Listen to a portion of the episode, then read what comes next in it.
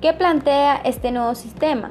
Plantea todas las cuestiones sociales, como son la existencia de la comunidad humana, cómo se mantiene unida, cómo se dan los conflictos y cómo se pueden alcanzar el orden en las relaciones sociales. Este nuevo sistema cambió la sociedad.